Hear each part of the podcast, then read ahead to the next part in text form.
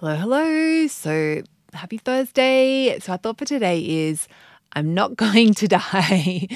um, yes, I'm not going to die. So, this is another one I got from my marketing coach that she said was really helpful when she was building her business. And I think it can be a really helpful one uh, for us when we're looking at when we're feeling hungry and also, you know, just when we're playing around with that um, you know, that level of enough. And there's can be a bit of a fear that comes up oh i'm not going to if I uh, don't eat enough now like that kind of scarcity thing. If i don't eat enough now i'm going to be hungry later.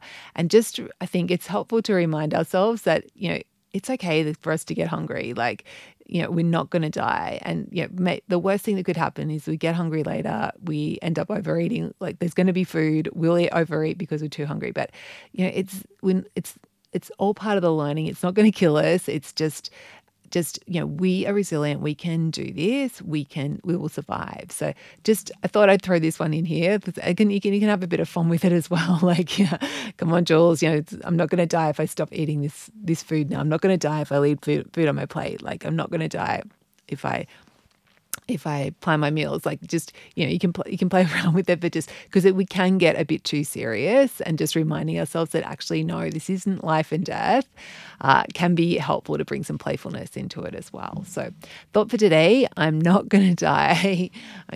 so again, I'm not going to die. Okay, have a beautiful day. I'll catch you tomorrow.